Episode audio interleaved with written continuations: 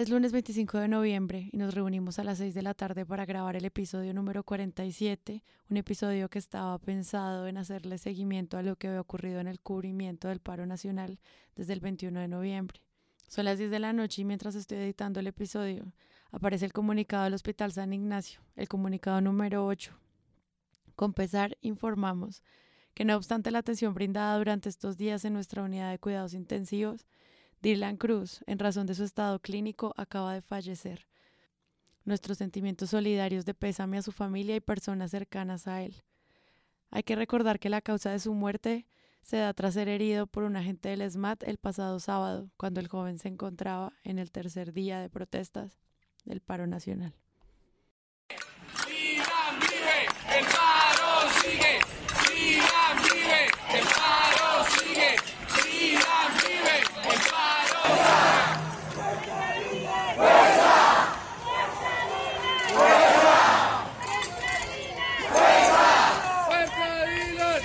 Del ESMAD nos tiraron bombas lacrimógenas y bombas aturdidoras. En ese momento fue cuando Dylan se, se, fue hacia el frente a quitar una bomba y patear la bomba lacrimógena hacia, hacia donde estaban, porque justo al lado de nosotros había una viejita con personas mayores y la pateó. Y cuando ahí fue que le dispararon a mansalva. Queremos que esto que pasó con Dylan obviamente no sea para más disturbios, para para la violencia, no en lo absoluto. Queremos que esto sea un detonante para acabar con la violencia, con todo lo malo que está pasando en este momento en el país. Y lo único que también pedimos por parte de mi familia y por parte mía, obviamente, es paz.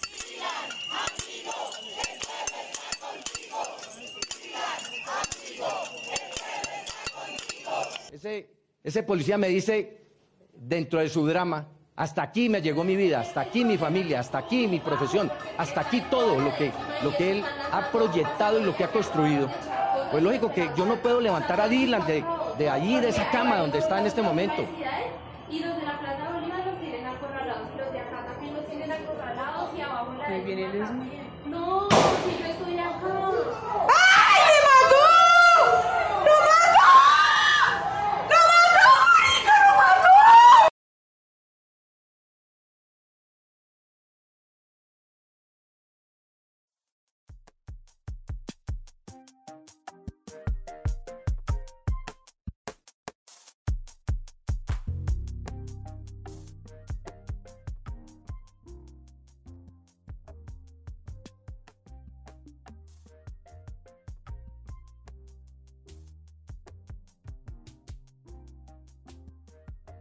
Que comience el episodio número 47 de Presunto Podcast. María Paula Martínez, ¿cómo está? Hola, de vuelta. Santiago Rivas. Hola, ¿qué tal? Y Carlos Cortés. Hola Sara, ¿cómo van todos? Bueno, entonces gracias a todos por venir. Entonces vamos a hacer el análisis de Presunto Podcast sobre el cubrimiento de los medios del paro nacional que inició el 21 de noviembre. Eh, lo que van a ver es un episodio que va a estar organizado de forma cronológica desde antes de que se llame al paro o durante y después hasta hoy lunes 25 que es cuando estamos grabando. Sabemos que esto sería como una primera aproximación a este super fenómeno que es un paro nacional. Entendemos que es una montaña rusa de posturas, análisis, puntos de vista y decisiones editoriales. Esperamos poder cubrirlas todas de alguna u otra forma en este episodio. Entonces, hoy en Presunto Podcast, eh, los medios y el paro. Vamos a ver cómo nos va y pues ustedes acompáñenos si algo se queda por fuera. Recuerden, siempre pueden enviarlo todo a Presunto Podcast. Los medios y el paro parte 1, porque es Los medios y el paro parte 1. Entonces, pues yo soy Sara Trejos y que comience el episodio.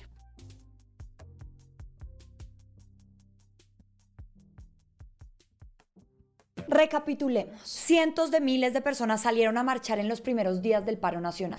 En todo el país salieron eh, cientos de miles de personas a protestar. Salieron familias, salieron ciudadanos, activistas, sindicalistas, políticos y estudiantes.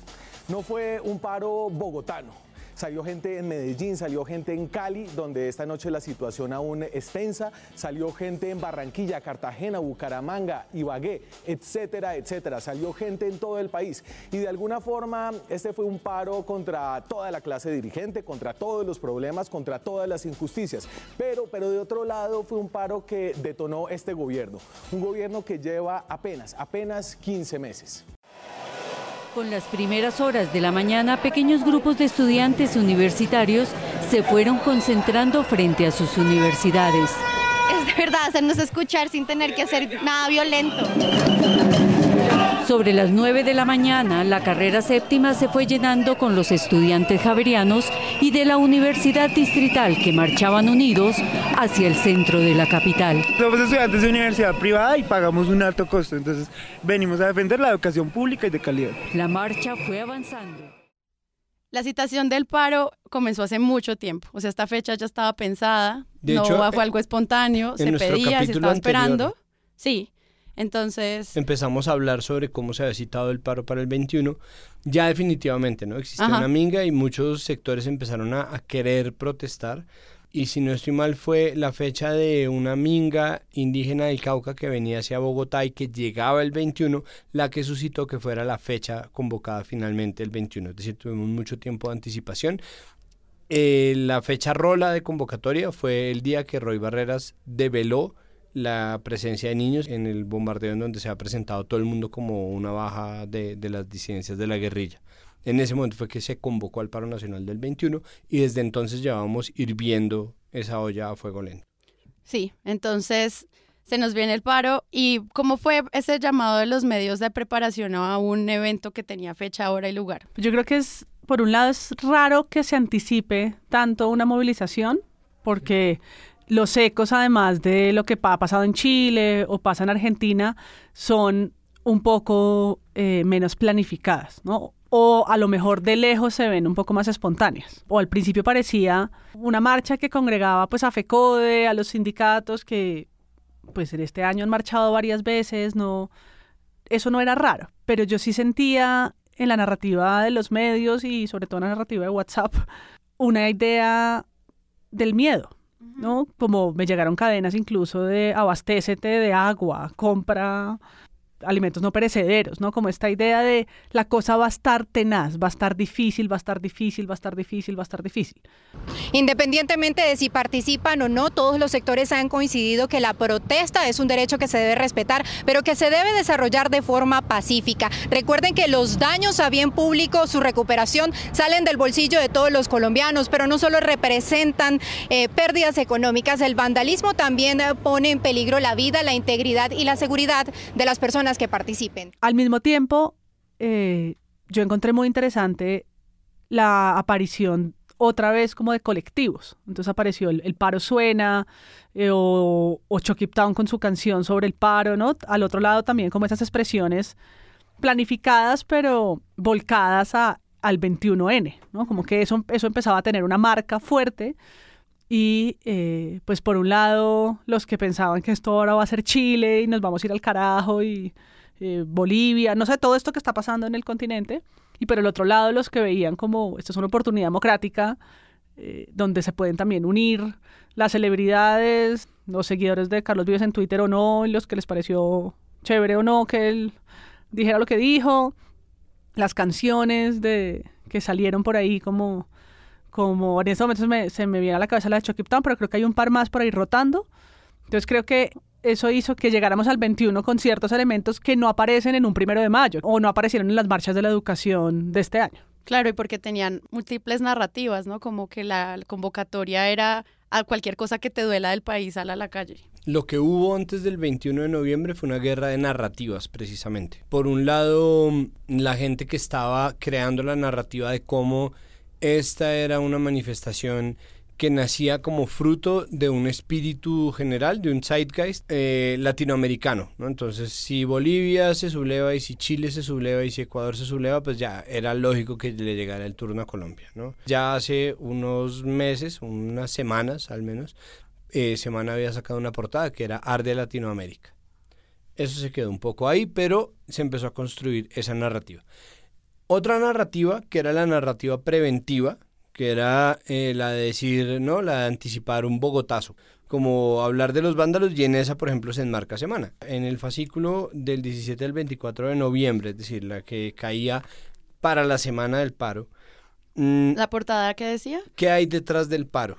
Razones, realidades y mitos de la protesta social del 21 de noviembre. Entonces, ¿qué se ve? Una foto efectivamente de Chile, una foto de archivo de encapuchados atacando a un policía, es decir, ellos estaban un poco haciendo la predicción de qué iba a ser y sin embargo el pie de foto era el denominador común es una clase media empoderada que tiene conciencia política, que no quiere perder sus conquistas y está cansada de las élites. Pero ¿qué es lo que ve uno? A un pobre policía, literalmente, acorralado entre capuchos que le están botando cosas, ¿no? Piedras. Entonces está la prevención de la hecatombe, que fue un poco la que adoptó el gobierno, como, como va, lo que ustedes quieren es destrozar la ciudad, y existía también el juego de especulación con las razones.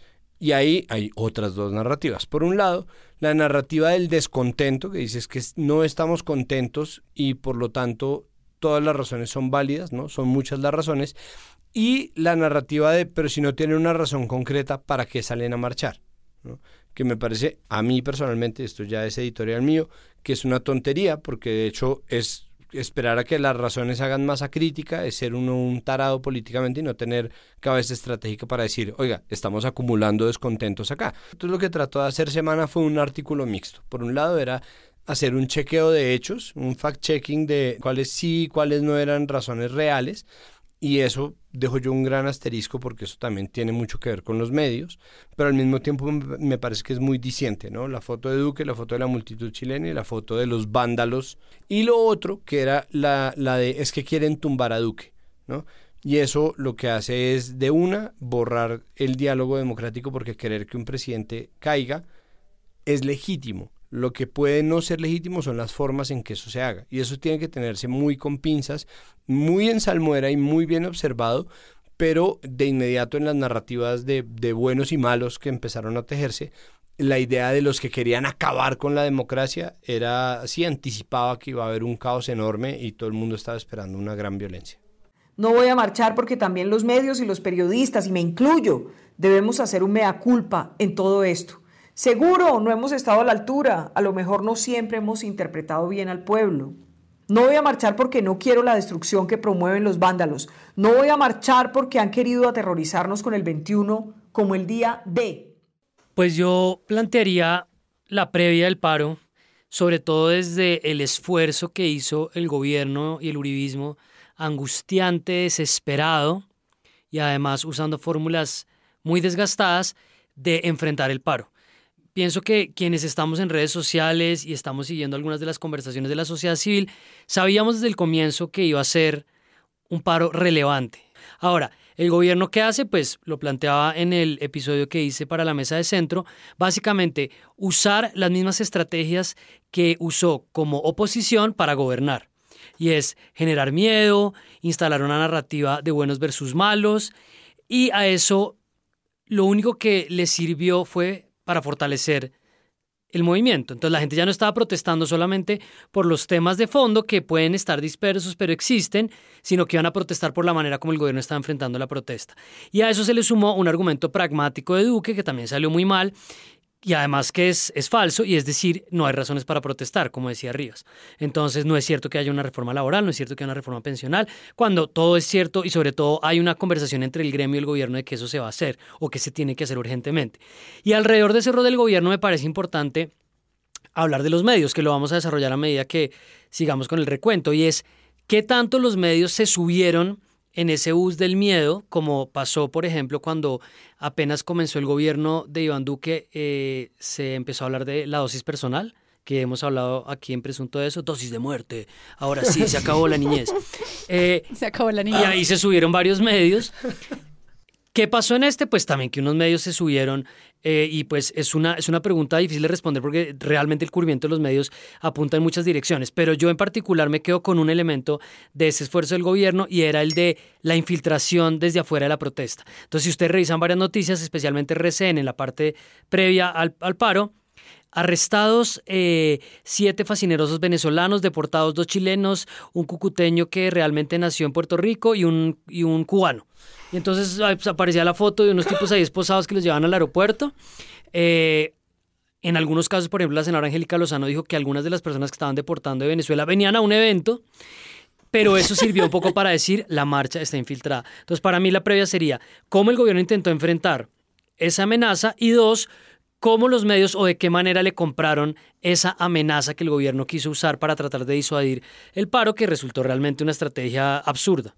Estamos recogiendo parte de los frutos que generan los falsos debates generados en el pasado. Es decir, si nunca llegó a proponerse, como, dijo el gobierno, un proyecto de ley para pagarle el 75% del salario mínimo a los menores de 25 años. Si nunca se hizo una reforma laboral como un proyecto real, lo que quiere decir realmente es que esa información que sí estuvo ahí, que sí se debatió, que sí se discutió y sobre la cual sí se especuló, es información que el gobierno filtró a través de los medios o que los gremios filtraron a través de los medios y los gremios son los primeros con los que se reunió el gobierno en medio del paro y lo movieron a través de los medios a ver qué, ¿no? Entonces, hecha la propuesta, son los medios los que salen a decir y se tapa en medio de la ola gigantesca de información que son las redes sociales.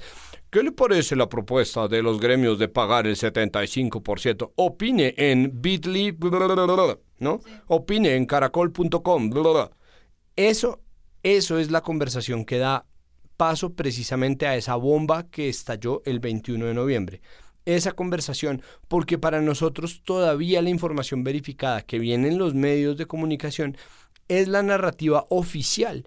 Sí, pero sí es verdad. O sea, hay una narrativa del gobierno tratando de solucionar los malentendidos que invitan al paro, como poniendo a sus ministros en medios de comunicación, salen en entrevistas, lo que pusimos de Candela Estéreo en el episodio pasado. O sea, hubo como una ronda de medios de aclarar el malentendido por el cual no hay razones para el paro.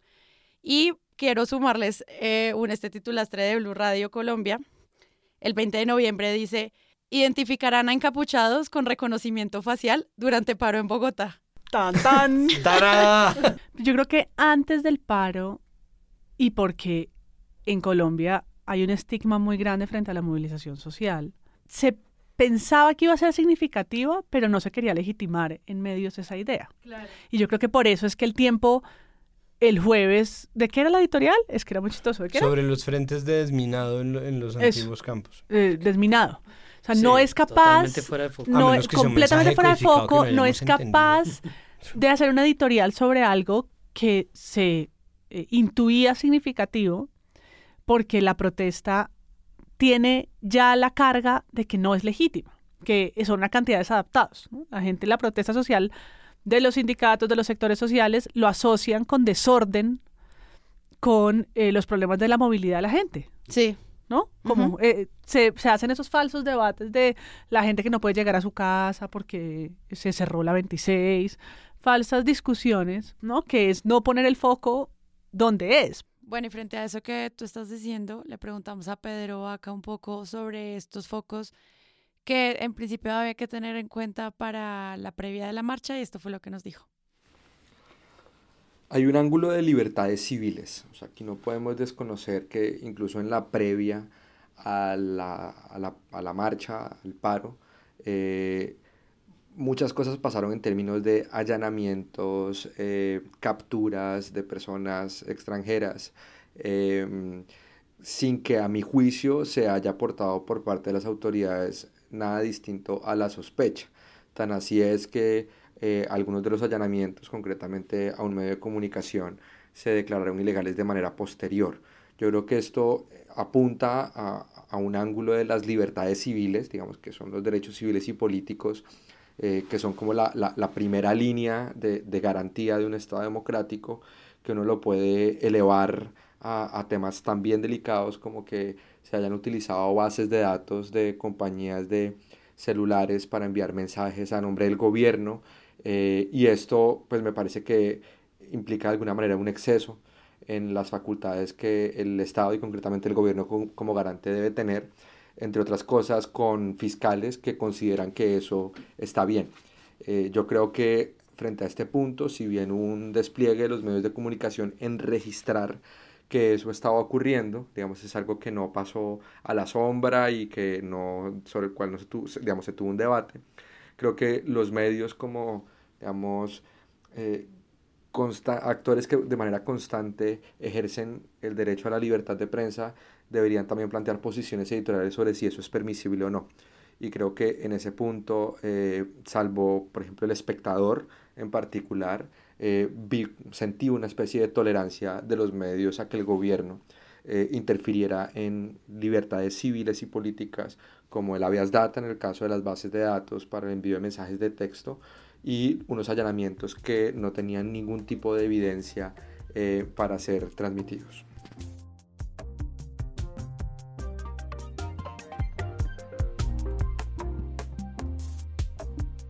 Empiezan los medios en la radio a preguntarse sobre las cantidades de personas que están saliendo, las rutas, no se esperaban tanta gente, cómo vieron ese inicio del paro el 21, eh, ya cuando arrancaron las calles a llenarse de gente. Alistándose para el evento, pero narrado con mucha emotividad, ¿no? Aquí vamos a estar en las calles pendientes de ustedes. La marcha fue avanzando y las primeras vías se fueron pintando de colores diversos entre pancartas y banderas de Colombia que o se llevaban puestas o se ondeaban.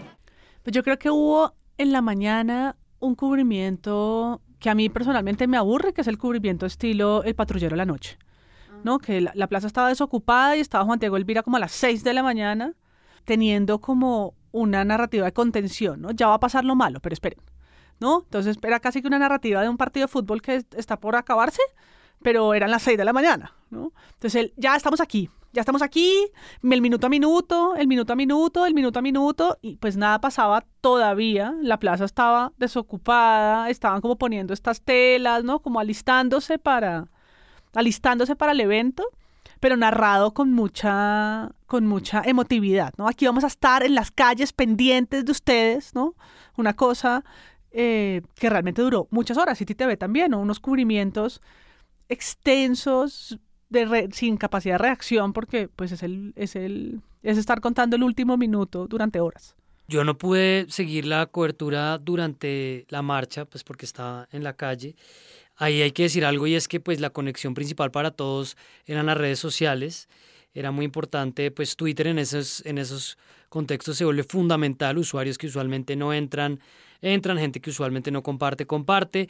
Y a mí me, me dio la sensación de que lo más importante era que la gente que estaba en la calle quería registrar lo que realmente era la marcha siento que ahí hay una desconfianza complicada de los medios que no se justifica con lo que algunos hicieron, porque creo que algunos medios hicieron un ejercicio muy responsable de cubrir la marcha, pero siento que la sociedad sí se está preparando diciendo yo documento esta marcha porque lo que está pasando es esto. solamente quiero decir en este punto es que yo estaba todo el tiempo pensando ojalá no vaya a pasar nada pero pues era evidente porque además la ciudad ya se prepara para, los, para el vandalismo. Si ustedes ven cada vez más, entonces lo cubren con, con triplex o le ponen estos plásticos o, ¿cómo se llama ahora son negro? Que tiene un nombre que yo no polisombra. La polisombra, que es el nuevo nombre. Eh, entonces como esa expectativa de nuevo, pues conectando con lo que dice MP va a pasar algo y a mí marchando me daba sobre todo la sensación de que eso, eso era como algo que todo el mundo tenía ahí entre entre ceja y ceja y que cuando se vino el aguacero y en la marcha hacia las 3 y media 4 en la plaza se veía venir, pues yo dije, efectivamente, acaba de pasar algo. ¿Tú estabas escuchando Blue Radio esa mañana, Santiago? Los programas de la mañana hicieron un cubrimiento que estaba combinando dos cosas. Por un lado, el periodismo de servicio, que está enfocado en el manejo de los sistemas informativos, los equipos informativos de Blue Radio, los equipos informativos de la FM, los de la W y los de Caracol Radio, los de RCN Radio, estaban todos metidos en el paro con corresponsales en los distintos puntos. Eso creo que lo tenemos muy bien aprendido. El de Caracol Radio me parece que es un sistema informativo muy bueno porque tiene unos grandes corresponsales, ¿no? Alexei Castaño, Juan Fraile, es decir, son gente que tiene una coordinación muy interesante, pero la gente de Blue estaba haciendo un poco lo mismo.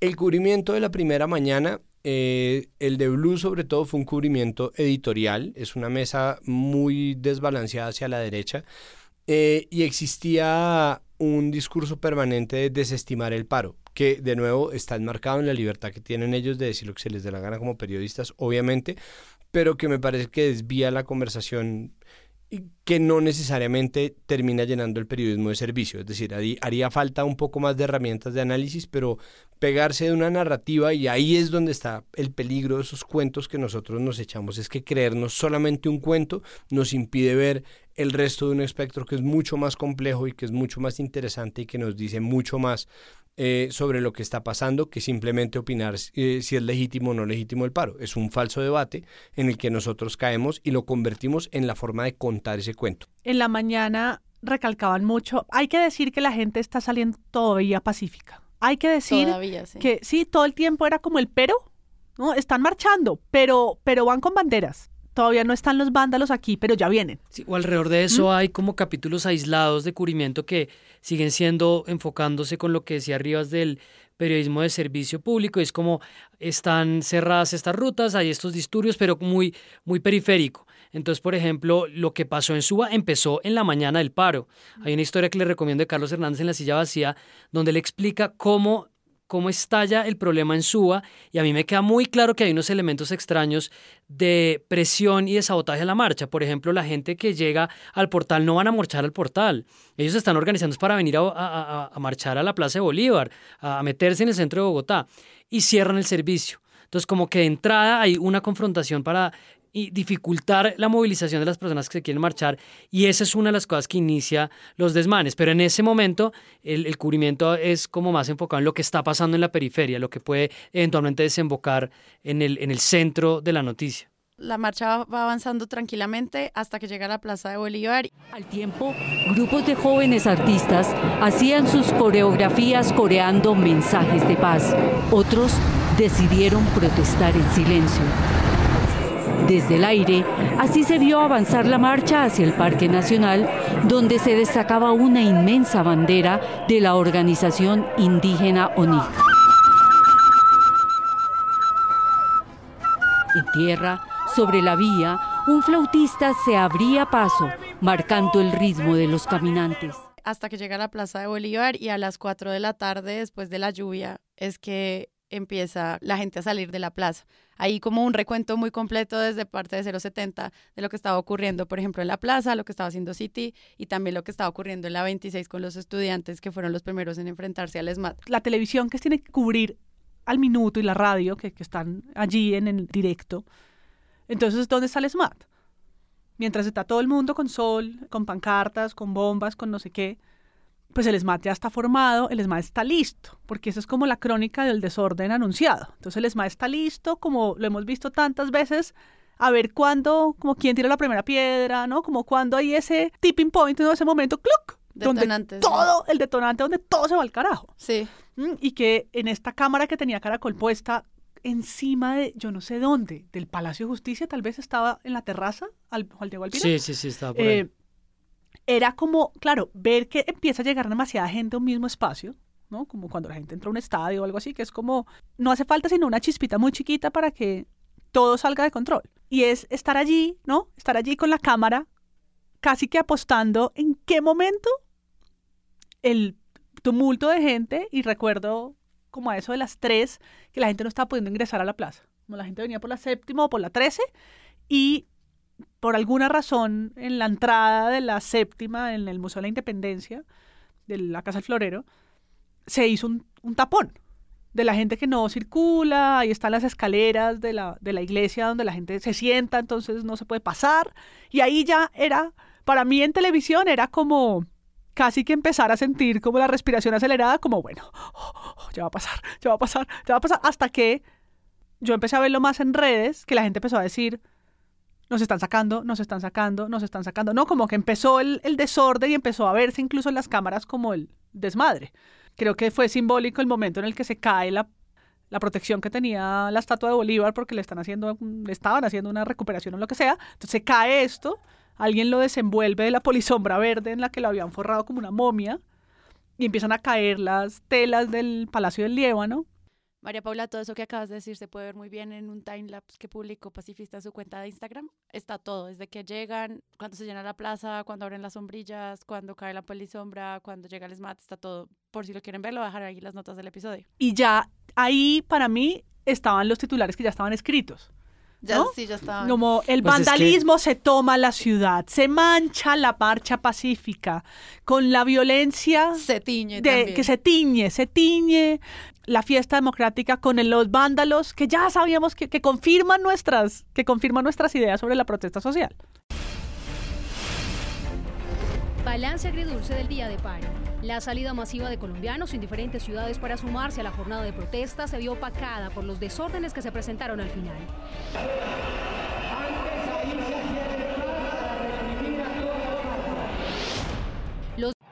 Lo que era una fiesta a las 11 de la mañana con arengas y bailes se convirtió en una pesadilla a las 3 y media de la tarde.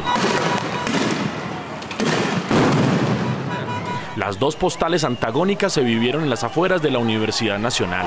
Y era un hecho que iba a pasar algo, era un hecho que iba a pasar algo. Entonces creo que ese es el momento más complicado. Yo llego a mi casa otra vez frustrado, totalmente empapado, y digo, esto es lo que va a terminar siendo la marcha. Me acuerdo que puse en Twitter en un momento como, volvamos a la plaza. No puede ser que la foto final de la marcha sea, pues, esto. El aguacero, las sombrillas en el piso, el fuego eh, y los gases del SMAT con el titular caos en la Plaza de Bolívar. Y bueno, después pasa el milagro de- del, del cacerolazo que como que captura y reclama nuevamente para las personas, para las personas que estábamos haciendo la protesta como el mensaje, como decir, no, el mensaje no es ese, sino nosotros vamos a capturar nuevamente lo que nosotros tratamos de hacer todo el día y para lo que nos habíamos preparado. Porque si no, ¿qué iban a hacer? Yo me imagino al pobre Alvira, ¿no? Como, ¿qué es lo que le haría en un caso hipotético el gas lacrimógeno a un estudiante? Tengo esta cebolla en la mano que me dispongo a morder hasta empezar a llorar como una Magdalena. Donde no hubiera habido cacerolazo, lo que habría sido en términos mediáticos Narrativos, y de la narrativa del gobierno, la marcha. O sea, habría sido una victoria absoluta del miedo de decir esto se va a salir de madre, esto no conviene, esto está mal, y de la gente que decía no marcho por esto que pasa cuando hay marchas. Y es como la idea del orden público, ¿no? De restaurar el orden. Entonces, Sí. cuando, cuando sale la imagen de la plaza con esas sombrillas y todo medio espelotado y bajando las telas y la gente corriendo para un lado, la idea, la gente ve esto en televisión y es que lleguen a salvar el espacio, ¿no? Claro. El espacio público, el orden público, que es como un bien preciado, intangible, pero... pero eh, Claro, quieres, la- quieres, quieres ver a la fuerza pública llegar. Entonces, eh, si quieres verlos que lleguen la a... La gente quiere verlos a poner, eh, eh, recompongan eso. Exacto. Y el mensaje es mesiánico, ¿no? Ellos Sí. llegan y que era como la, la imagen de la plaza vacía, ¿no? Esa imagen Incluso al final de la tarde. horrible de la, de la plaza sin una sola persona y es como todo está otra vez de vuelta a la normalidad. Y es como, no, Sí. no Sí, está de vuelta. sí. Eso no, esa no es la Y normalidad. el elemento del, espacio. espacio. el elemento de la relación de la gente que está marchando y nosotros mismos con la ciudad. Es como, ahí está la ciudad, la puedes ver por televisión, te la estamos Exacto. mostrando, pero eso es peligroso. Eso allá afuera, eso, eso, eso allá afuera es peligroso. Sí, eso es peligroso. la- la del sábado del toque de queda, que era la, la plaza desocupada, Sí, como con una tanqueta sí. en un borde. Los medios al final les damos la imagen fácil porque además las imágenes de los paros son fáciles. O sea, los manes chic, chic, en 10 minutos pueden tener, cubren 9 horas, pero usan, pueden usar 3 segundos. Porque es la foto del momento, ¿no? Las que están en semana de archivo. Ta- El momento que alguien hace así Sí. y el ESMAD está del otro lado. Ahí y yo, yo, ahí yo vi mucho Caracol en ese, en ese rato, Caracol Noticias. Creo que se, se cuidó y fue bastante asertivo diciendo, esto es algo que, que iba por una línea totalmente distinta a la marcha. Esta no era la marcha, esta no era la protesta. Creo que hicieron un buen ejercicio, pero seguía siendo muy agridulce, muy agridulce para quienes habíamos salido de una manera pacífica a marchar. Pero pues ellos yo creo que ahí sí básicamente lo pusieron pues, sobre la mesa. Está pasando esto, pero también está pasando esto. Es que, es que hay una imagen, por ejemplo, que no apareció en ningún medio que yo hubiera podido registrar ni ver. Resulta que hubo una marcha de vuelta. Y la gente que se devolvía del centro, pegada de un camión que tenía un sound system que estaba reproduciendo música electrónica, que había armado una fiesta en el planetario y que se había bajado, y había empezado a andar por la séptima hacia el norte, se volvió una segunda manifestación muy bella como un preámbulo del cacerolazo y eso es una imagen que nadie captó. De pronto City TV, no, pues en ese momento no manera de ver la televisión, pero en la radio yo no oí de nadie que dijera como esto está volviéndose una fiesta. Ok. Yo no lo vi, yo no lo vi en City, porque lo creo que lo que hizo City, que no hizo ningún canal, fue tener en el radar, como hacen con tantas noticias, a la, a todo Bogotá. Entonces tenían una persona en Subo, una persona en Kennedy, una persona en Mártires, una persona en eh, el Tunal, una persona en el Tintal, ¿no? Entonces era poder ver en simultáneo lo que estaba pasando en Bogotá y los contrastes. Bueno, justo eso que dices, Pedro, acá en uno de los audios que nos envió, eh, resaltaba mucho eso de City TV como el trabajo bien hecho que se había hecho el cubrimiento de la marcha. Yo creo que el despliegue de City TV en Bogotá es una de las cosas más destacables del, del cubrimiento de esta jornada de protestas en Colombia, eh, principalmente por tres razones. Primero, porque creo que es el, el, típico ejemplo que vence el paradigma de que los ricos solo tienen medios de manipulación. Es decir, para quienes no lo saben, eh, City TV es parte de la casa editorial El Tiempo, que pertenece al hombre más rico de Colombia, y eh, esto demuestra que desde el medio de un rico o del más rico de Colombia se puede hacer un periodismo útil a la ciudadanía que mantiene informado sobre asuntos de interés público, en este caso una protesta. Y lo que hizo City fue meterse en los barrios como siempre hace y es mostrar lo que pasa en la Bogotá profunda, como dirían, y yo no alcancé a ver eso del centro, porque claro, el centro era el foco de todos los demás noticieros. El centro, la plaza, la plaza, la plaza, ¿no? Y Bogotá, ¿no? O sea, aparecen las otras ciudades también como una explosión pues ahí está mediática de ellos, como en Cali y Medellín, pero no es tan fuerte el cubrimiento de los medios que no sí, sea sí, Bogotá. el elemento paralelo era Cali, era lo que estaba pasando en Cali, era como donde ya se había decretado el toque de queda para el final de la tarde, donde ya había pasado, pues donde estaba empezando a pasar lo que pasaría en Bogotá el otro día. Los disturbios más fuertes. Sí. Pero siempre era como Bogotá muy en la séptima, el Bartolomé, en la séptima, en la 26, como que los noticieros y el cubrimiento iban muy centrados a la ciudad y a la marcha como de la capital sin darnos cuenta cómo estaba marchando San Gil, cómo estaba marchando Medellín, Manizales, que, o sea, había una comunicación un poco más fuerte a partir de redes sociales, de así está Manizales, así está Pereira, así está Cartagena, que era donde estaba el presidente, y yo no sé ustedes cómo vieron esa descentralización, al menos de la marcha antes de los disturbios, porque creo que todo siempre fue muy Bogotá, Sí, yo creo como que este podcast. Hubo, hubo una, una narración de ciertos elementos positivos. Está, por ejemplo, el episodio de los estudiantes de la U de Antioquia que trancan a, a los capuchos que están sacando unos cilindros de, del laboratorio, ¿no? Los trancan y, y, creo que eso fue bello. La marcha en Medellín empezó muy temprano, entonces el cuento de Medellín realmente fue a las 5, 6 de la mañana. Estaba todo el cuento de Medellín. Y luego, luego fue el asunto de Cali. Cali fue la que acaparó la atención y todo el mundo estaba muy dolido porque, ok, eh, había habido violencia en la Plaza de Bolívar en Bogotá y eso había degenerado como la marcha y no, tiñó, tiñó, se tiñó, se tiñó, se tiñó de violencia, pero en Cali ya había un asunto muy serio. Sigue la pesadilla en la noche de la ciudad de Cali donde muchas personas se han visto afectadas entre amenazas a propietarios de casas.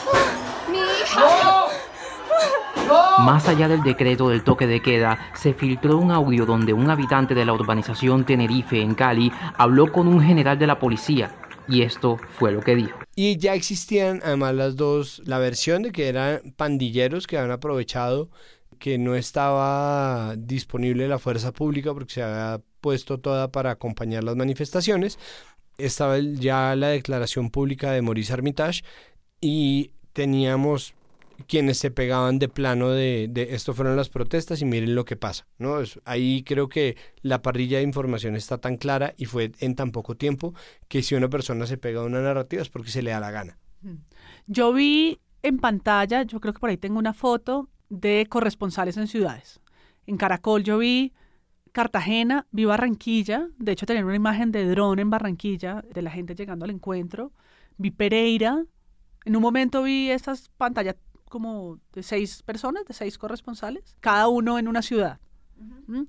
como parte del noticiero del mediodía, que pues de nuevo es algo que hacen también siempre según las noticias que hayan y pues en este momento los estaban ponchando a todos con, me imagino, la instrucción de cubran lo que sea que estuviese pasando en cada ciudad. Claro, en algunos lugares, en Barranquilla, por ejemplo, no fue nada multitudinaria. Entonces pasó de largo la ponchada en 10 segundos, mientras que Medellín y Cali sí tenían noticias que contar, o sea, sí había declaración del poder, sí estaba el alcalde, no estaban pasando cosas, igual que en Bogotá, que estaban pasando cosas en simultáneo. Y en ese momento este es el panorama, eso es lo que acontece a esta hora en la ciudad de Neiva. Las manifestaciones que venían siendo pacíficas hoy desafortunadamente se ven empañadas por enfrentamientos entre miembros de la SMAD y algunos encapuchados que estaban lanzando o que continúan en en ese momento lanzando papas bomba. Hasta el momento no se registra ningún hecho de alteración de orden público en el departamento de Santander ni en Bucaramanga y la ciudad ha estado completamente sola durante toda la mañana. A las 5 en punto de la mañana los manifestantes en Medellín empezaron a cumplir la cita. Las calles no daban abasto para los miles y miles de participantes al paro.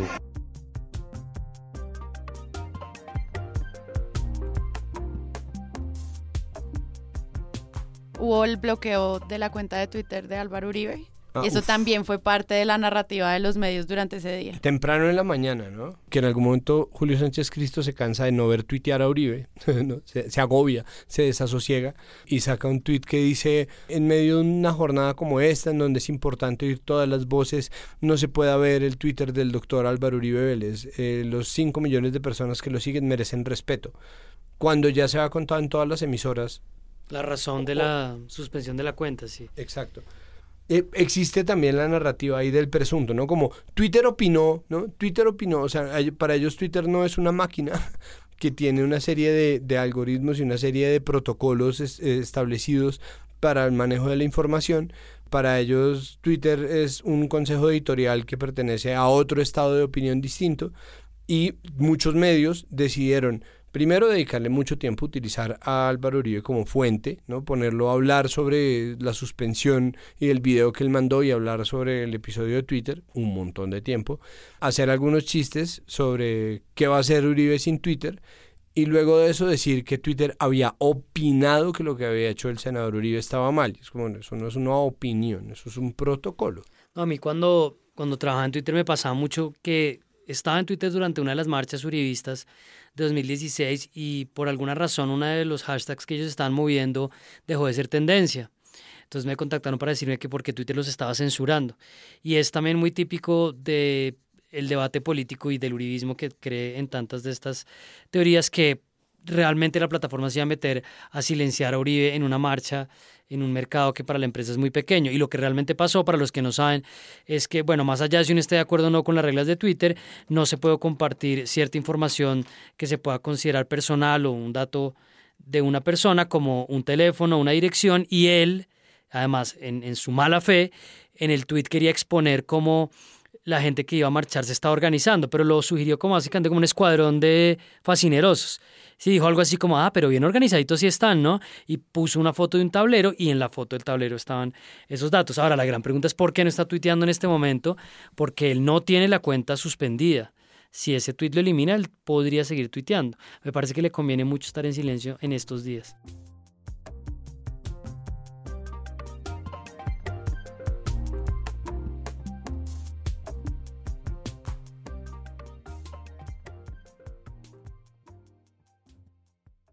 Cae la noche y el sonido de la ciudad es tal vez uno de los sonidos más bonitos de ese día.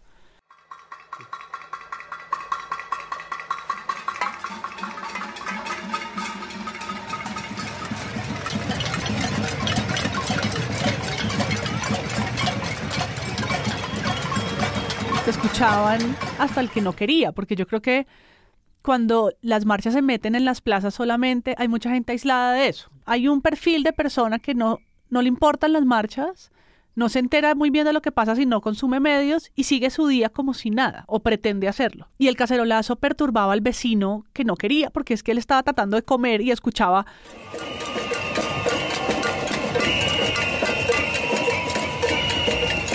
Eh, a mí simbólicamente me parece que es muy poderoso porque irrumpe la rutina de la noche, te sorprende, te gusta o no. Y puedes hacer parte de ella y, y unirte con tu pala, con tu pala y tu cucharón y tu cacerola. Pero aún así no quieras hacerlo, estás inmerso en ese ruidajo eh, y, y, no sé, te sentarás a maldecirlo. Desde las 6 de la tarde empezaron a llegar al conjunto residencial donde tienen una propiedad el presidente Duque y su familia en el norte de Bogotá.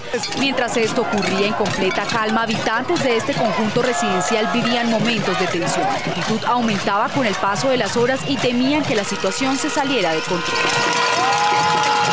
A través de un comunicado manifestaron su gran preocupación por las protestas que se han concentrado en las puertas de sus residencias en los últimos días. Eh, yo creo que la gente se vio como en la, en la cosa del vecino si te miraba feo o no, como el vecino que te apoya o el vecino que no apoya, ¿no? Como dejar ver tus, también dejar ver como tu posición política, porque la, el Lazo es político, eh, en tu, ser capaz de hacerlo en tu espacio privado, porque pues tú vas a la marcha y al final si no te quieres, no lo quieres publicitar, pues no lo publicitas, pero cuando lo haces desde tu casa, estás poniendo una posición ahí eh, muy clara. ¿no? Y creo que esas, esas eh, instantaneidad en la que sucedió, porque Chapinero pues sonaba como abejorros, pero por ejemplo el norte, a mí me sorprendió mucho el norte, porque yo la verdad no sabía que el presidente vivía en la 147 con séptima. Pero donde nada pasa, ¿no? Es como estos conjuntos de la séptima, como un bosque, ¿no? Como esta burbuja. Allá nada, la democracia no pasa por ahí nunca. Y era la 147 con séptima. La reivindicación de cedritos, del sector alto de cedritos. Exacto, el cedritos del bosque de eucaliptos en la calle con una cacerola, ¿no? Poniendo esa posición de no, nunca, y gente que yo creo, yo creo, nunca llegó a la plaza. Pero se unió a la cacerola en pijama, con el perro, ¿no? Era como una cosa. Es que se eh, vuelve, se vuelve también un gesto muy sencillo de, incorporar. Nosotros en Linterna Verde con, con Cristina Vélez estábamos mirando dentro del debate en Twitter donde se empezó a hablar del cacerolazo. No podemos decir a ciencia cierta que empezó ahí, pero una de las primeras conversaciones que detectamos fue en Cali, cuando, no sé, tipo 4 o 5 de la tarde, dicen que se va a quitar toque de queda y los manifestantes de Cali sienten que les están quitando la posibilidad de expresarse. Y ahí dicen, vamos a hacer cacerolazo. ¿Por qué? Porque es la manera en que podemos expresarnos desde la casa si no podemos salir. O sea, si nos quitan el espacio público, lo vamos a hacer desde nuestro espacio, con lo que tenemos a mano, con una olla con un palo, de, con una cuchara de palo, con una cuchara metálica. Y ahí hay un elemento, es que mucha gente lo venía pensando, eh, en grupos de WhatsApp se había hablado, y también se veía esta experiencia del cacerolazo como algo que había pasado en muchos países de América Latina, pero no había pasado acá. Y ahí se combinan dos cosas interesantes que nosotros planteamos. Y una es que una cosa es la amplificación de un mensaje y otra cosa es que haya un efecto de contagio. Entonces hay una amplificación de un mensaje, es como un retweet que alguien dice, sí, le damos retweet a esto, compartimos este video, pero un contagio que lleva a una acción política ya es mucho más difícil de lograr. En este caso se logró, pues tampoco con algo tan complicado como una, pues precisamente de ahí lo fácil del cacerolazo, pero lograr que ese efecto genere una acción política concreta es lo que me parece más valioso de lo que sucedió ahí.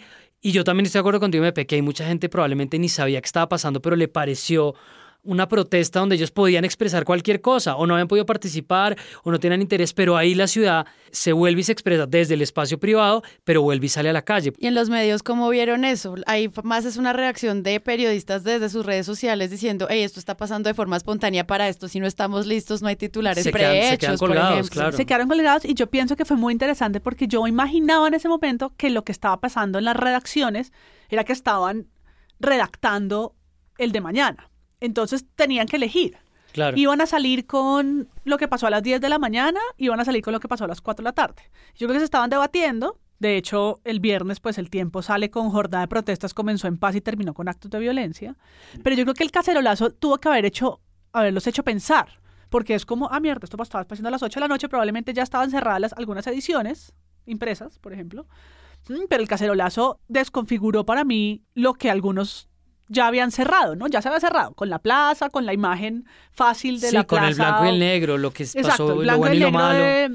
se tiñó y el cacerolazo, ah, oh, sorpresa, sorpresa, sorpresa. Pero a mí lo que no me parece sorpresivo del cacerolazo es que yo siento que las personas, de las conversaciones que veníamos viendo en redes sociales desde antes, de lo que yo vi en la calle, de la misma sensación de frustración de la gente frente a los desmanes, era que que eso iba a pasar. O sea, a mí no me sorprendió, obviamente me pareció inspirador, me pareció muy bonito y una manera contundente de, de recobrar, como decía, el mensaje, pero creo que si no hubiera existido el cacerolazo, me pregunto también si un medio hubiera dicho, es que el mensaje fue ver una marcha de tantas expresiones distintas, de tantas personas distintas, pero que, claro, vandalismo lo opacó. Entonces, solamente se logra subir el espectador de, pues, de las portadas de los medios grandes. Bueno, el Publimetro, que pues viene haciendo un trabajo mucho más políticamente comprometido y cubriendo cosas de orden público, cubriendo cosas de coyuntura de sociedad civil, pero lo que es paradójico es que entiende el espectador, más allá de la hora de cierre, que la noticia era pues lo que la gente estaba tratando de decir y no se tiñó, como tú dices, se tiñó de violencia la expresión pacífica. El espectador dice la voz del descontento con una foto de Cacerolazo. Es una foto tomada de noche. Una foto tomada de noche. Que era la noticia, obviamente. En términos de tiempo alcanzan, porque seguro el, tiempo ya había cerrado con jornadas de protestas. Pero para mí eso es un ejercicio en paz y editorial. Claro. Es un ejercicio editorial de... Párenlo todo con, párenlo todo. Sí. Sí, porque la imagen de siempre, que puede ser la de la séptima con un río de personas. Eh, la plaza llena, que fue la lo que plaza el llena tiempo. con sombrillas, el río de personas, que es una imagen que hemos visto varias veces. Pero la imagen de la cacerola, que es muy bonita, además, como el sartén ahí con la cuchara, esa es una imagen nueva. ¿no? Y en términos noticiosos, esa es la noticia. Y le apuestas a eso o le apuestas a la imagen de siempre, que podía ser de archivo.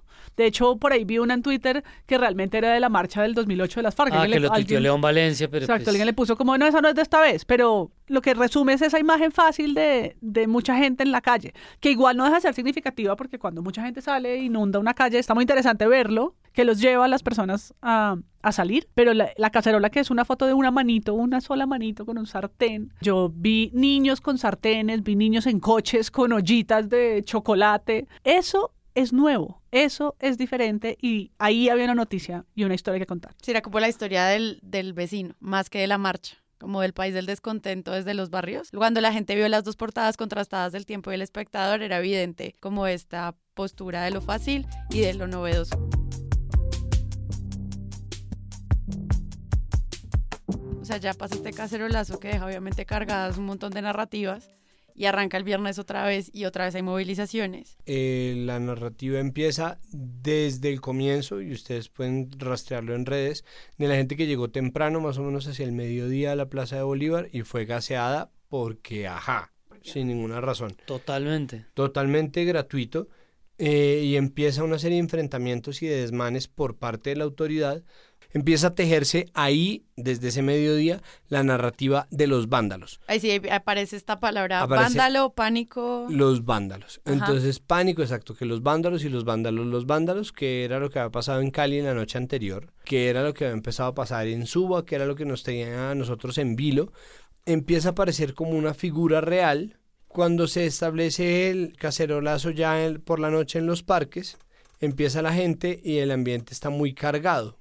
En llegando a, a- a la casa a verlo, ahí yo grabo efectivamente un ¿En audio. llegando? En llegando a la casa, veo eh, a Caracol que tiene un hashtag que busca posicionar como tendencia que era no a los vándalos, numeral no a los vándalos.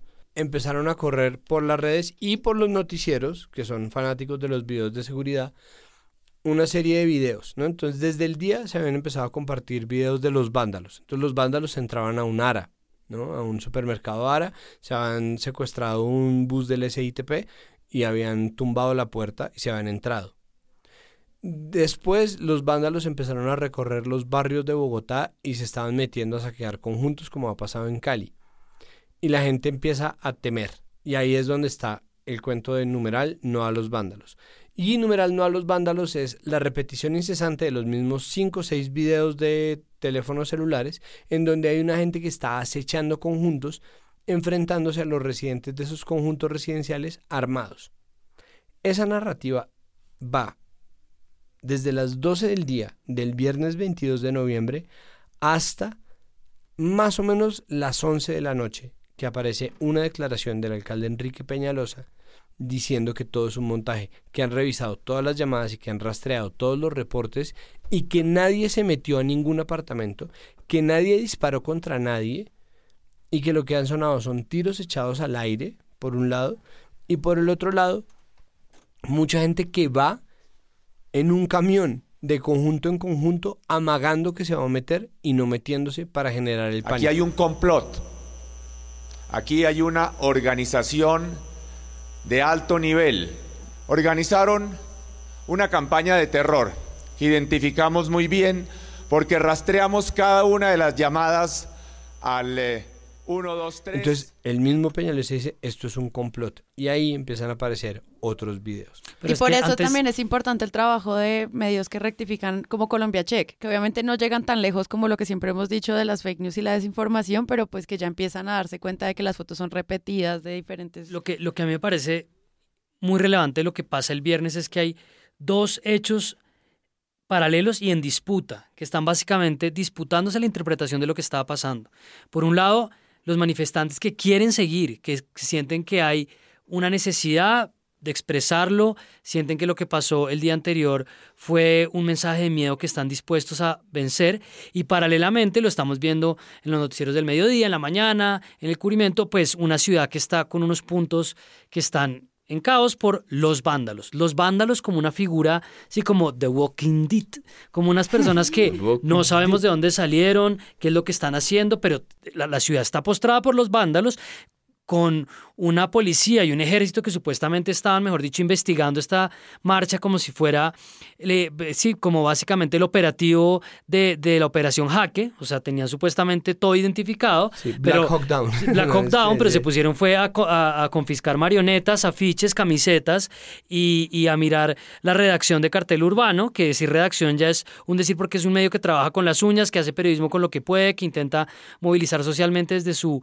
perspectiva, pero eso sí no lo pudieron controlar. Y la, y la noche cae con esas dos cosas enfrentadas y adicionalmente con el antecedente de Cali, donde algunas personas ya empiezan a decir en redes sociales, ojo que en Cali pasó lo mismo, cómo recobra la ciudad la autoridad, pero cómo implementa la narrativa del miedo y el mensaje del miedo que venía prometiendo el Centro Democrático, pues con un toque de queda en toda la ciudad, desproporcionado, absurdo y que por supuesto, muchas personas que estaban en la calle desobedecieron durante un buen rato porque dijeron, nosotros acá no estamos haciendo absolutamente nada. A mí esa noche me pareció muy compleja, muy compleja en términos de la intimidación que sintió la gente, de el nivel de desinformación, de la manera como personas del uribismo, María Fernanda Cabal, José Obdulio Gaviria, eh, Alfredo Rangel, Claudia Gurizati, están básicamente promoviendo el mensaje, miren lo que está pasando, ármense. O sea, es increíble lo que esto alcanzó a paniquear a la gente de verdad. Ah, bueno, una cosa, de, dentro de los protagonistas y los elementos del miedo, hay un personaje que es el que identifica a los capuchos con reconocimiento facial, que es el helicóptero halcón de la policía, el, el, el Hawk, la cámara Hawk, si se llama algo así, eh, que es una cámara que permite eh, aprovechar los mecanismos de biometría, si no estoy mal, y reconocer ciertos rasgos a través de una capucha para ver cómo es la complexión de los huesos de la cara de uno de los personajes, bla, bla, bla, bla, bla. Pero, pero, pero, pero, pero, se ha tejido eh, una especie de aura, ¿no? Como de, de fascinación tecnológica del tecnogadget con respecto a esto. Y eso es una cosa que se oyó mucho en la radio. los helicópteros sobrevolando en este momento en la Plaza de Bolívar. Recordar que la tecnología El reconocimiento facial, no sé qué, no sé qué, no sé qué. Y eso también se volvió importante porque en los cacerolazos, cuando pasa el helicóptero, cada vez se volvía más personaje. Entonces, cuando empezaba a dar vueltas encima de la gente, la gente le gritaba, le caceroleaba, le hacían pistola, no le hacían pistola, lo saludaban, le todo, ¿no? Como se volvió un personaje y ese personaje también lo ayudaron a construir los medios. Y eso es algo que nosotros hacemos muy sin darnos cuenta. Buscando una historia, nos encontramos con los nuevos, ¿no? Con esa fascinación por la tecnología y es como increíble la que permite que los policías ah, identifiquen a un fascineroso en menos de dos segundos con el reconocimiento de la no sé qué. Esas narrativas, curiosamente, tuvieron ese, ese subproducto que fue el personaje del helicóptero que todavía está por ahí. Pero también había de eso, por ejemplo, en la Plaza de Bolívar, con este es el líder de los capuchos, hace señas. ¿Quién será?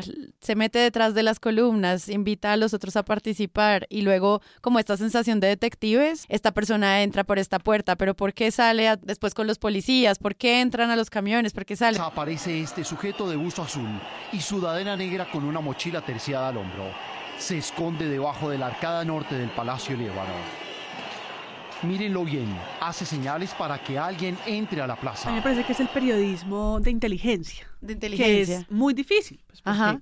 ¿Con qué información? El periodista no tiene en este momento las herramientas todavía para explicar una realidad convulsionada. Entonces hace de inteligencia de CSI, pero pues fracasa, por supuesto. Yo lo que vi fue muchos videos de aficionados que los medios empiezan a, republicar, ¿no? El, video que tomó la gente en el barrio, en la ventana, en el... O sea, yo vi el celular de mucha gente, ¿sí?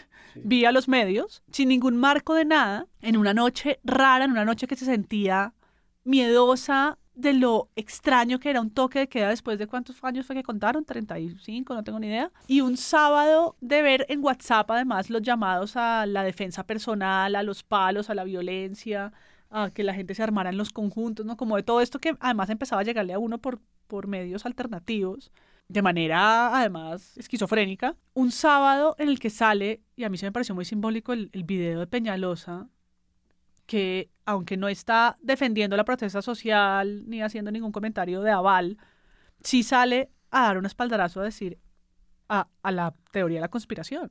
O sea, él lo hace. No lo dice así, porque es alcalde, y es quien es, pero lo, cuando dice lo que dice, está diciendo esto, es, esto hace parte de una estrategia de la mentira. En ese momento de no gobernabilidad, porque nadie hablaba, ni Uribe, o sea, ni Uribe tuiteaba, el presidente no había salido, hecho por cualquier locución sencilla. Momento en el que ninguna persona del poder hablaba, sale Peñalosa en la ciudad, el que hemos dicho tantas veces, el segundo cargo más importante de la nación y qué sé yo, a decir esto, avalar lo que ya muchos anunciaban, que es, esto es mentira, esto hace parte de una estrategia extraña que todavía nos queda mucho por tejer y por entender, y él sale y la bala. ¿no? Pero además cuando habla Peñalosa, que es cerca de la medianoche, tenemos toda esta información en redes sociales los medios ya no están transmitiendo en directo y pues también entiendo que las redacciones tendrían que estar exhaustas. City TV suspendió o terminó como a las 10 de la noche y ya todos los demás estaban en otra cosa. Y ahí lo único que estaba era las redes sociales. Pero al otro día amanecemos con la teoría de no, es que la desinformación, las redes sociales, WhatsApp, muy preocupante lo que pasa en WhatsApp.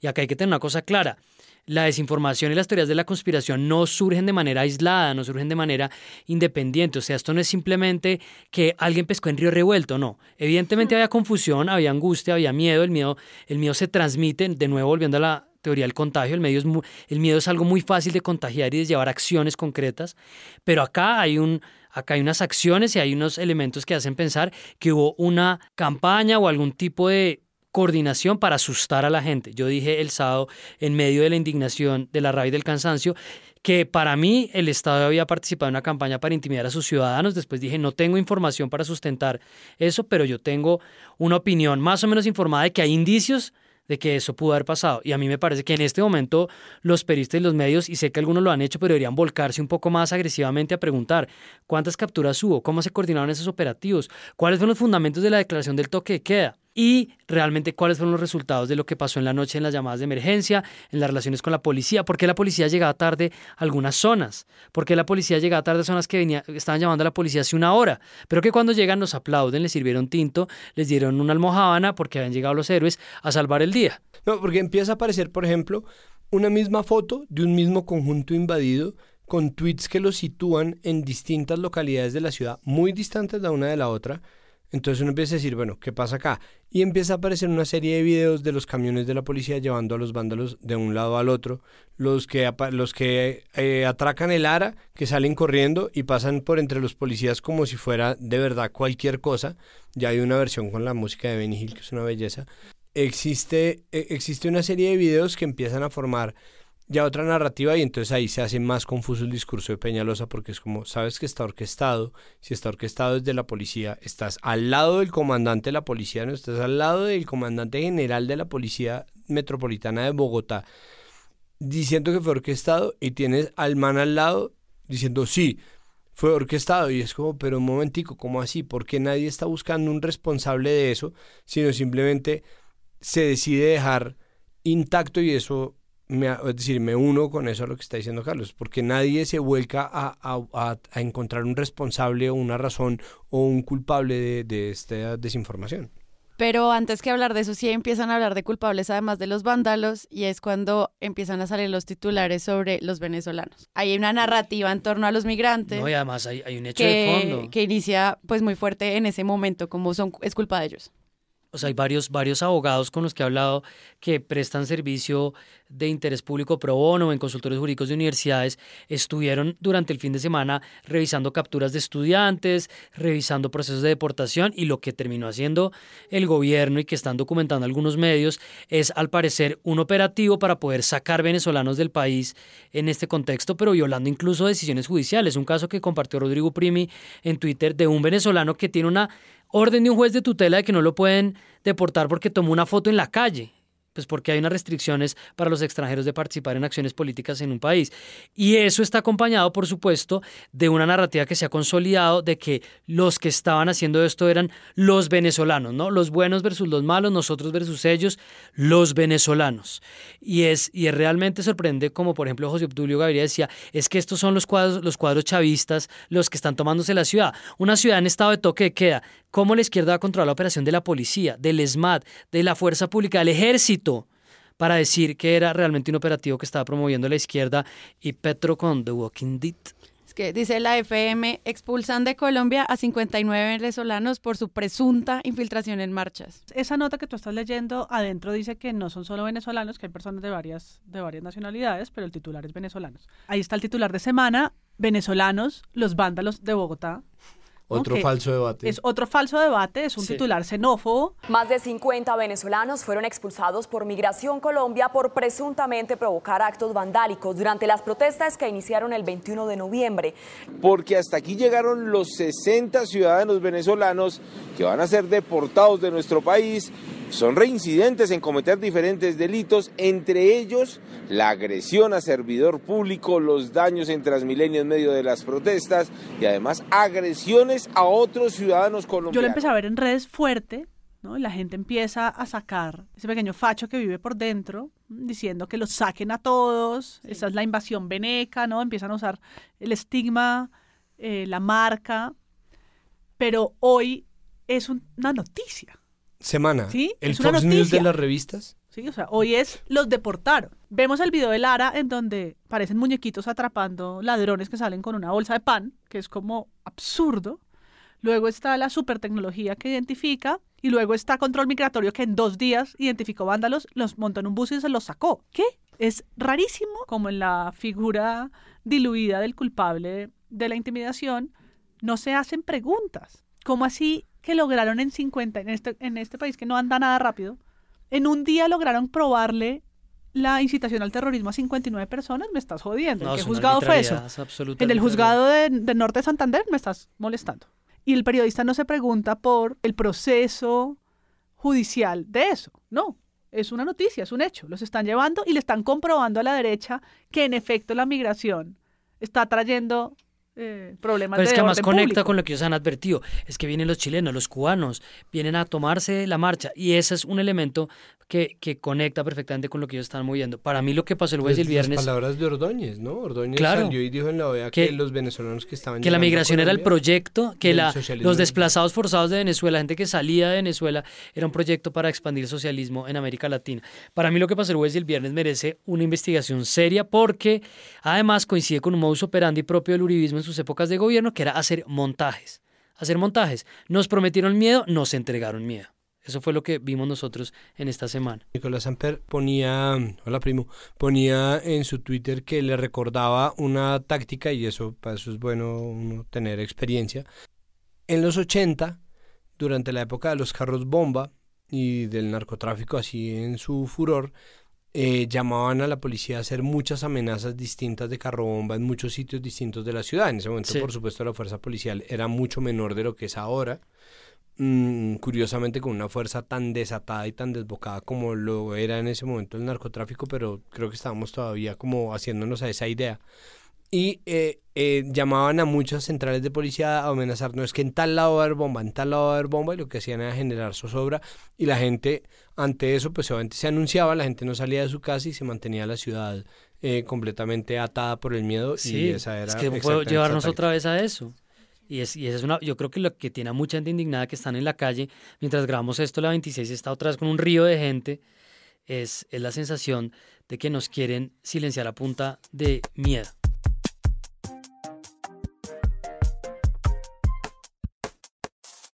Solamente quería preguntarles rápido cómo vieron el cubrimiento de la declaración del presidente, de las declaraciones que han ocurrido durante estos cuatro días de paro en los que estamos grabando el, episodio.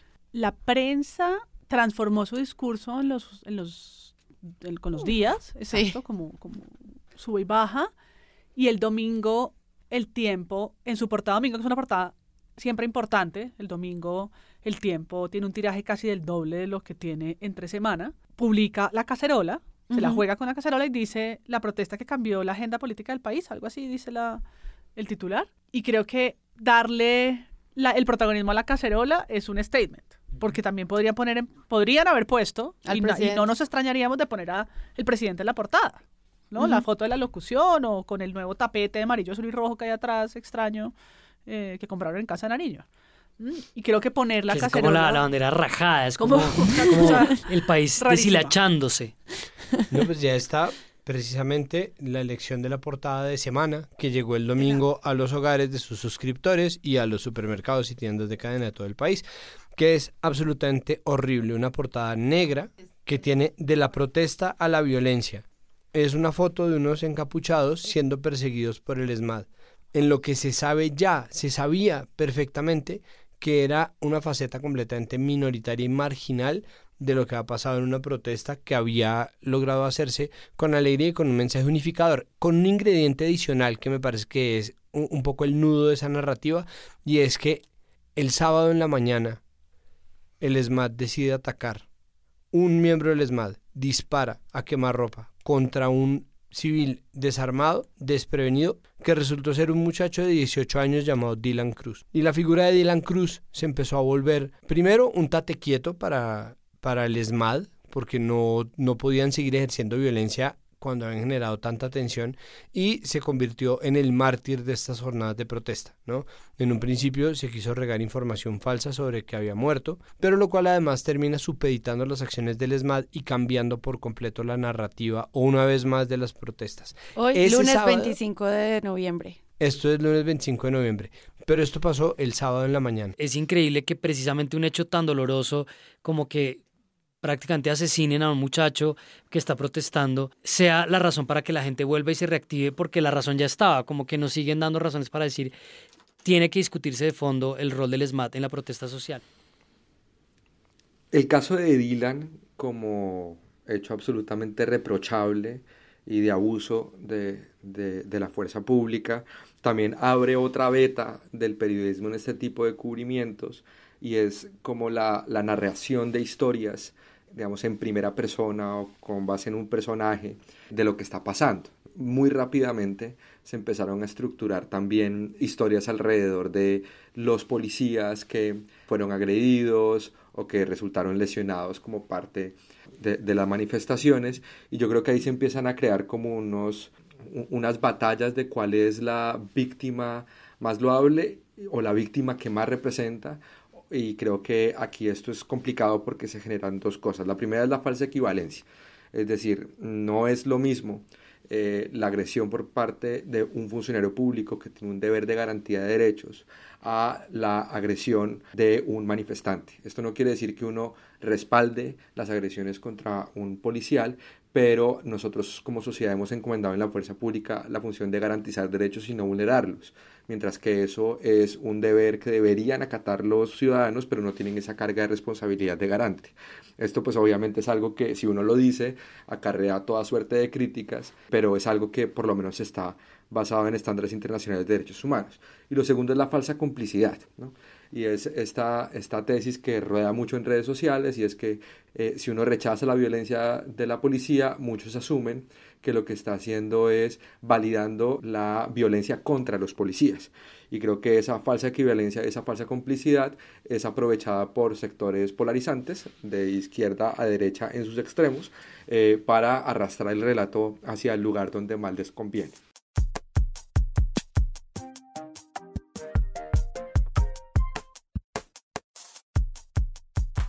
Pero a mí un elemento que me parece interesante de la portada de semana es la esquizofrenia en la que están varios medios de comunicación. Yo pensaba, por ejemplo, en la portada del tiempo de la cacerola y es que yo pienso que ellos están muy perdidos de cómo están leyendo esto. Sienten la presión de las redes sociales, responden, vuelven y se pierden y están ahí tratando de entender si es que están midiendo o no bien lo que está sucediendo. Es como Iván Duque, que supuestamente le dio la todos los candidatos le dan la vuelta al país a hablar con la gente, ¿no? Llevan dos años hablando con la gente. Lleva un año y medio en estos talleres y va a salir a oír a la gente, o sea, no se ha enterado qué es lo que está pasando. Semana tiene un problema peor o más complejo y es que tiene una tensión interna que es evidente. O sea, tú ves la portada de la protesta a la violencia como en una película, un rollo negro, sí, súper, mejor dicho, lúgubre. Horrorosa, es horrorosa. Por otro lado, Alejandro Sanz, su director, hablando y tuiteando cosas sobre que lo importante es dejar de polarizar. Dice, la marcha, la marcha del 21 de noviembre de una ciudadanía que marchó pacíficamente a pesar de unos pocos violentos. O sea, Alejandro Santos no está diciendo la portada de la revista que dirige. Y además, pues gente adentro haciendo unos análisis mucho más sosegados, sofisticados. El domingo transmitió en directo María Jimena Duzán con Rodrigo Pardo y dijeron cosas muy interesantes de lo que no está oyendo el gobierno. Y a eso se suma investigaciones como las de José Guarnizo sobre lo que pasó con Dilmar Torres, lo que pasó con los, los chicos que fueron bombardeados pues de manera infame por el ejército. Entonces, los medios están súper perdidos. Yo diría que en cierta forma, no todos, no quiero por favor, esto no es una generalización, hay gente que hace un trabajo muy relevante, pero digo, en la línea editorial, salvo el espectador, pues de los tradicionales hablo, salvo el espectador. Y en, cierto caso, como Caracol Noticias en los enfoques que escoge, y bueno, Noticias uno que tiene una línea mucho más crítica, Semana, El Tiempo, eh, yo los veo muy perdidos de la lectura que están haciendo esto y como tratando de, de empatar y después la embarran y después miran si lo curen de otra manera. Sí, a mí personalmente no me gusta. Yo sé que la, edición del domingo del espectador se cierra con bastante tiempo de anticipación, pero me parece que es una portada desafortunada, que así como ellos el viernes supieron captar el espíritu que el tiempo no, tienen una foto que es muy buena y que yo creo que por eso es que la ponen. Y ponen después de la tempestad y empiezan a contar cómo se apaciguaron los ánimos, pero no captura el espíritu de alegría que tuvieron las protestas del sábado, que es lo que me parece más interesante de todo. Cómo en las calles la protesta ha ido virando hacia, hacia un espíritu alegre, casi que festivo, casi que, ¿no? Rozando con lo irresponsable en términos de de, de, bueno, en qué momento esto se vuelve un rave en la calle y no quiere decir que eso degenere en nada, simplemente quiere decir como es posible que se pierda el punto, pero al mismo tiempo hasta ahora, lunes 25 de noviembre, no se ha perdido el punto. Hoy fue la marcha en contra de la violencia contra las mujeres. Eh, y la, la, portada del espectador dice después de la tempestad y tiene la foto de un encapuchado que en medio de todos los disturbios y con algo quemándose al fondo se sienta a pensar sobre lo que hizo. La foto es hermosa. Yo creo que la ponen ahí un poco también para poderla mover y porque eso va a quedar nominado a un premio seguro, o al menos a dos premios por fotoreportaje, pero me parece que es una foto que no capta en absoluto lo que terminó pasando a lo largo y ancho de Bogotá después de la jornada de pánico de la noche del viernes que finalmente el gobierno decide encontrarse con alguien para empezar a hablar de lo que se está pasando en las calles, pero no son eh, pues las personas que convocan al paro. ¿Cómo hay esta, esta convocatoria desde el gobierno? ¿Cómo lo vieron ustedes desde los medios? Y con eso cerramos el lunes 25 eh, de noviembre para ya seguir viendo esto, cómo va a seguir avanzando en el camino del paro. Yo siento, y esta es mi opinión, que Duque no ha dicho nada, es decir, se ha referido a los mismos tres clichés sobre los cuales se han acabado las protestas en Colombia, ¿no? El paro agrario sobre la misma promesa de sentarse a dialogar se acabó, y los paros de camioneros y de taxistas sobre la promesa de sentarse a hablar se acaban y se cancelan y después nada se cumple mm, las protestas siguen, es decir, la gente un poco ya se conoce ese mecanismo y lo que hace el gobierno es sentarse a hablar con los gremios y publicarlo. ¿no? Porque uno es esclavo de lo que dice y dueño de lo que calla. Deciden publicarlo, publicar la foto, de estarse tomando la foto con los gremios, y ahí empieza otra vez a abrirse la brecha que existe entre las comunicaciones oficiales y las comunicaciones alternativas. Yo solamente cerrar para decir que vale la pena mirar todas las cuentas de ilustradores e ilustradoras colombianas en Instagram todos los posteos que se están haciendo, las invitaciones a los cacerolazos, el, servicio que se hace, la iniciativa de Mutante de poner a la gente a hablar de los temas relevantes para tratar de aunar propuestas para el gobierno. Entonces, tal vez el diálogo nacional ya se está dando. Lastimosamente parece que el presidente no es un participante de ese diálogo nacional y en eso se están jugando un papel muy importante los medios alternativos, los medios pequeños y los individuos creadores de contenidos como ilustradores y cronistas. Yo creo que el problema más grave que tiene Duque es, pues, por un lado, su talante de querer quedar bien con todo el mundo, una, una persona a la que le falta criterio. O sea, si ustedes comparan a Duque en este año y medio con lo que dijo Claudia López en 10 minutos después de que salió a reunirse con él, pues me parece que el contraste es aterrador de una persona que le plantea las ideas claras y algunos cursos de acción y de un tipo que está ahí patinando desde que llegó. O sea, lo único que nos mostró en su campaña era que sabía patinar y lo único que sabe hacer es patinar. Em, y hay un elemento adicional. Está en una situación horrible porque él está o sea, no lo estoy diciendo para compadecerme con él porque él, él pensó que esto era como, él se sintió como un Obama latinoamericano. Pero está en una situación muy compleja porque el sector más radical del uribismo le parece que no es lo suficientemente duro. O sea, ellos creen que él es muy poco fuerte. Y por el otro lado está este país real, como decía ayer Rodrigo Pardo en el video, decía, este país que le está pidiendo pasar la página, no más FARC, no vamos a seguir hablando del conflicto armado, vamos a pasar a otros temas que están exigiendo insertarse al mundo de otra forma, con otras oportunidades, y que es una voz muy fuerte. Y él cree, de manera muy ingenua y con una muy mala asesoría, que él va a poder resolver esto y reconectarse con la agenda que viene manejando. Entonces, por eso es que están otra vez con que siguen adelante con la reforma tributaria, que ya hicieron unas primeras medidas económicas de esta entidad mixta, que pues yo no voy a entrar a analizar si es bueno o malo, pero es un hecho que él no entiende que tiene que detener en seco las cosas. Y está insertando cosas que hacen parte del giro ordinario de su trabajo, lo que él tiene que hacer por mandato, como reunirse con los alcaldes y los gobernadores. Acabo de lanzar mi diálogo nacional reuniéndome con los alcaldes y los gobernadores, que es obligatorio. que hace parte del trámite de, transición de los mandatos. Y, y pues la pregunta es un poco cómo van a intentar los medios acompañar esto, porque es una coyuntura muy compleja, más una coyuntura que no hemos vivido. Es que lo que está pasando nunca lo habíamos vivido. No, porque además las últimas marchas, sobre todo por ejemplo la de las FARC, que la recuerda por lo menos la academia como la más significativa, 12 millones de personas marcharon en todo el país, en todo el país y otros países, la cooptó el poder. O sea, hmm. esa marcha tiene muchas cosas interesantes, pero lo menos interesante que tiene es que el presidente salió a liderarla. Y lo que hizo fue, ah, van a marchar y todos están que se salen a las calles. Entonces yo invito a todo el gobierno a marchar y se va de primeras, se pone la camiseta blanca y distorsiona el asunto. en este, eso no pasó. El poder no se montó se montó Petro y lo han llamado oportunista, pero Petro no está en el poder. Sí, sí, sí. Y, a Petro le toca tener un cuidado tremendo. Le toca tener un cuidado, él no tiene mucho cuidado, Holman tiene mucho cuidado, pero el gobierno no se montó a la marcha, pudiendo haberlo hecho, diciendo, nos unimos a, eh, a las calles para soñar el país que queremos. O sea, hay, una, hay formas políticas de darle la vuelta al asunto y que terminan teniendo un efecto a favor del gobierno. En, esta, en este caso no pasó y todavía no, creo yo, no han podido reaccionar a entender cómo van a jugar.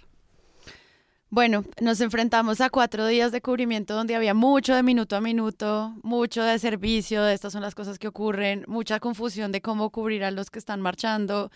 Eh, habían tantas razones para marchar que era difícil también para los medios poder contar todas las cosas que la gente estaba juntando para salir a marchar ya termina pues este cuarto día de manifestaciones. Nosotros de nuevo vamos a estar muy pendientes de esto y quiero pues darle las gracias a toda la gente que estaba pendiente también de este episodio, que nos ayudó enviándonos como el material que les gustaron, que nos enviaron las fotos que ellos habrían puesto en las portadas de los medios y esto pues es una recopilación de material maravilloso y quiero darle las gracias también a toda la gente que participa en Twitter, en los titulastres y que nos ayuda a construir estos episodios como la manera más robusta posible. Eh, y pues muchas gracias María Paula. Gracias a todos. Santiago. Qué bueno tener la oportunidad de probar este taser. ¿Qué hace el taser en el cuerpo de un estudiante? En este momento me voy a orinar en los pantalones. Pongan atención. Carlos Corte. Este podcast, si lo echamos en este vaso de agua, puede tener un efecto nocivo para la salud. Gracias, gracias, Sara y presuntos. Bueno, yo soy Sara Trejos. Nos vemos próximamente. Chao.